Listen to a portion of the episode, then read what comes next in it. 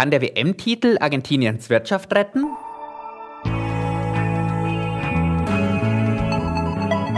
Hashtag Volatility, der Anlage-Podcast von QC Partners.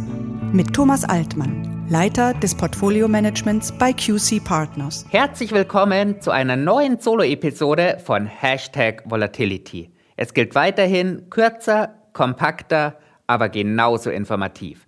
Heute möchte ich mit Ihnen, liebe Hörerinnen und Hörer, gemeinsam in das Land des neuen Fußballweltmeisters schauen, nach Argentinien. Der WM-Sieg hat die Bevölkerung geradezu euphorisiert. Zumindest kurzzeitig scheint der WM-Pokal die wirtschaftlichen Probleme zu überstrahlen. Die sind allerdings riesig. Starten wir deshalb mit einer wirtschaftlichen Bestandsaufnahme. Seit der letzten Staatspleite 2001 ist die argentinische Wirtschaft im Dauerkrisenmodus. Die Inflationsrate liegt im Moment bei 95 Prozent. Und es gibt nicht wenige, die schon bald mit einer dreistelligen Teuerungsrate rechnen. Der Wechselkurs des argentinischen Peso ist eine Tragödie. Bis zur letzten Staatspleite gab es hier eine Kopplung mit einem fixierten Kurs von 1 zu 1. Ende 2017 waren es dann 18 Peso für einen Dollar. Seitdem ging es für die argentinische Währung steil nach unten, bis auf den aktuellen Kurs von 184. Der Leitzins liegt bei 75 Prozent. 2029 fällige und in Euro begebene Staatsanleihen werden zu einem Kurs unterhalb von 30 gehandelt. Das wiederum entspricht einer PA-Rendite oberhalb der 30 Prozent. Aktuell leben 40 Prozent der Argentinierinnen und Argentinier unter der Armutsgrenze. Die Arbeitslosenquote hat sich vom Covid-Anstieg zwar deutlich erholt und liegt mit 7% im moderaten Bereich. Allerdings ist die Beschäftigung in staatlichen Ämtern ungesund hoch, sodass die niedrige Arbeitslosenquote mit hohen Staatsausgaben erkauft wird. Und das wiederum treibt die Staatsschuldenquote in die Höhe. In den ersten zehn Jahren nach der Staatspleite wurde diese, im Wesentlichen durch Schuldenschnitte, von 147% auf unter 40% abgesenkt.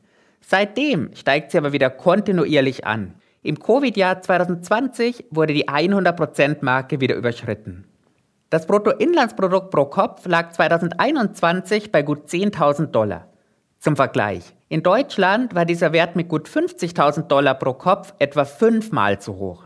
Wie konnte es in Argentinien so weit kommen? Noch im 19. Jahrhundert war Argentinien eines der reichsten Länder der Erde. Zeitweise hatte Argentinien weltweit das höchste Pro-Kopf-Einkommen. Damals gab es sogar die Redewendung reich wie ein Argentinier. Noch Ende des Zweiten Weltkriegs war der Peso neben dem Dollar und dem Pfund eine der drei härtesten Währungen der Welt. Doch dann stiegen die Ausgaben schneller als die Einnahmen. Sozialausgaben waren nicht gegenfinanziert, der Beamtenapparat wurde immer größer aufgebläht. In der Industrie wurden durch die Einführung von Zöllen falsche Anreize gesetzt in den 80er Jahren kam dann noch der verheerende Falklandkrieg dazu. Es begann eine verhängnisvolle Kette aus Schulden, Gelddrucken, Inflation und schließlich Staatspleiten.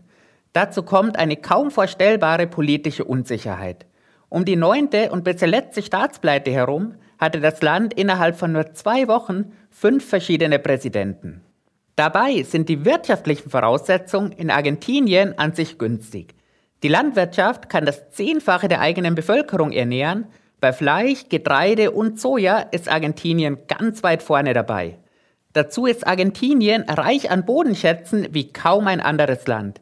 Die Öl- und Gasvorkommen zählen zu den größten der Welt. Dazu verfügt das Land über Silber, Kupfer und auch Lithium, das in der Batterieherstellung verwendet wird.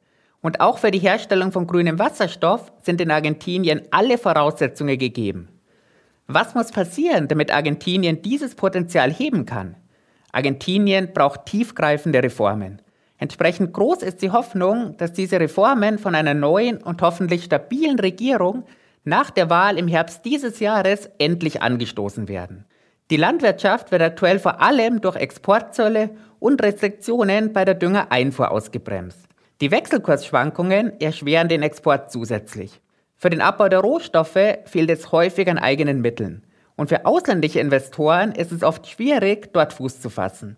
Ein deutscher Manager hat hier kürzlich gesagt, Argentinien ist das einzige Land, in dem man sich entschuldigen muss, wenn man investieren möchte. Weitere Baustellen sind sicherlich die Staatsausgaben und das Sozialsystem, die hier ja in besonders engem Zusammenhang stehen. Erste Lichtblicke gibt es aber zumindest.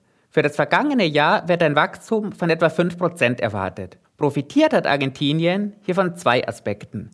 Zum einen von den höheren Rohstoffpreisen auf dem Weltmarkt und zum anderen davon, dass die wenigen, die es sich noch leisten können, ihre überschüssigen Peso aufgrund der hohen Inflation unmittelbar in Restaurantbesuche, Autos, Fernseher und andere Güter und Dienstleistungen investiert haben. Bleibt die Frage, wie positiv der Einfluss des Gewinns der Fußball-Weltmeisterschaft wirtschaftlich auf das gebeutelte Land sein wird. Es gibt Studien, die einen positiven Einfluss belegen. Danach trägt der Titel in den beiden folgenden Quartalen jeweils etwa ein Viertelprozent zum Bruttoinlandsprodukt bei. Besonders profitiert hier in der Regel der Exportsektor. Die zusätzliche Aufmerksamkeit und die zusätzliche Sympathie, die das Siegerland bekommen, schieben die Exporte an. Sechs der sieben vergangenen Weltmeister haben wirtschaftlich vom Fußballtitel profitiert. Unter anderem Brasilien nach den letzten beiden Titelgewinnen 1994 und 2002. Dass Argentinien von diesem Effekt ebenfalls profitieren wird, ist wahrscheinlich. Und möglicherweise gibt es künftig noch mehr Gemeinsamkeiten zwischen Argentinien und Brasilien. Die beiden Länder arbeiten an einer gemeinsamen Währung und einer stärkeren wirtschaftlichen Zusammenarbeit. Das wären tatsächlich riesige Reformen für beide Volkswirtschaften. Auf dem Börsenparkett werden Argentinien jedenfalls die dringend notwendigen Reformen und auch ein anschließendes wirtschaftliches Comeback zugetraut. Vom Covid-Tief weg hat der argentinische Leitindex S&P Merval in harten Dollar gerechnet mehr als 300 Prozent zugelegt. Allerdings ist die Börse in Argentinien nichts für Anlegerinnen und Anleger mit schwachen Nerven. Seit Jahresanfang ist die Volatilität dort fast fünfmal so hoch wie die Volatilität des DAX. Ich werde dies weiterhin für Sie beobachten. Vielen Dank fürs Zuhören, bis zum nächsten Mal und machen Sie es gut.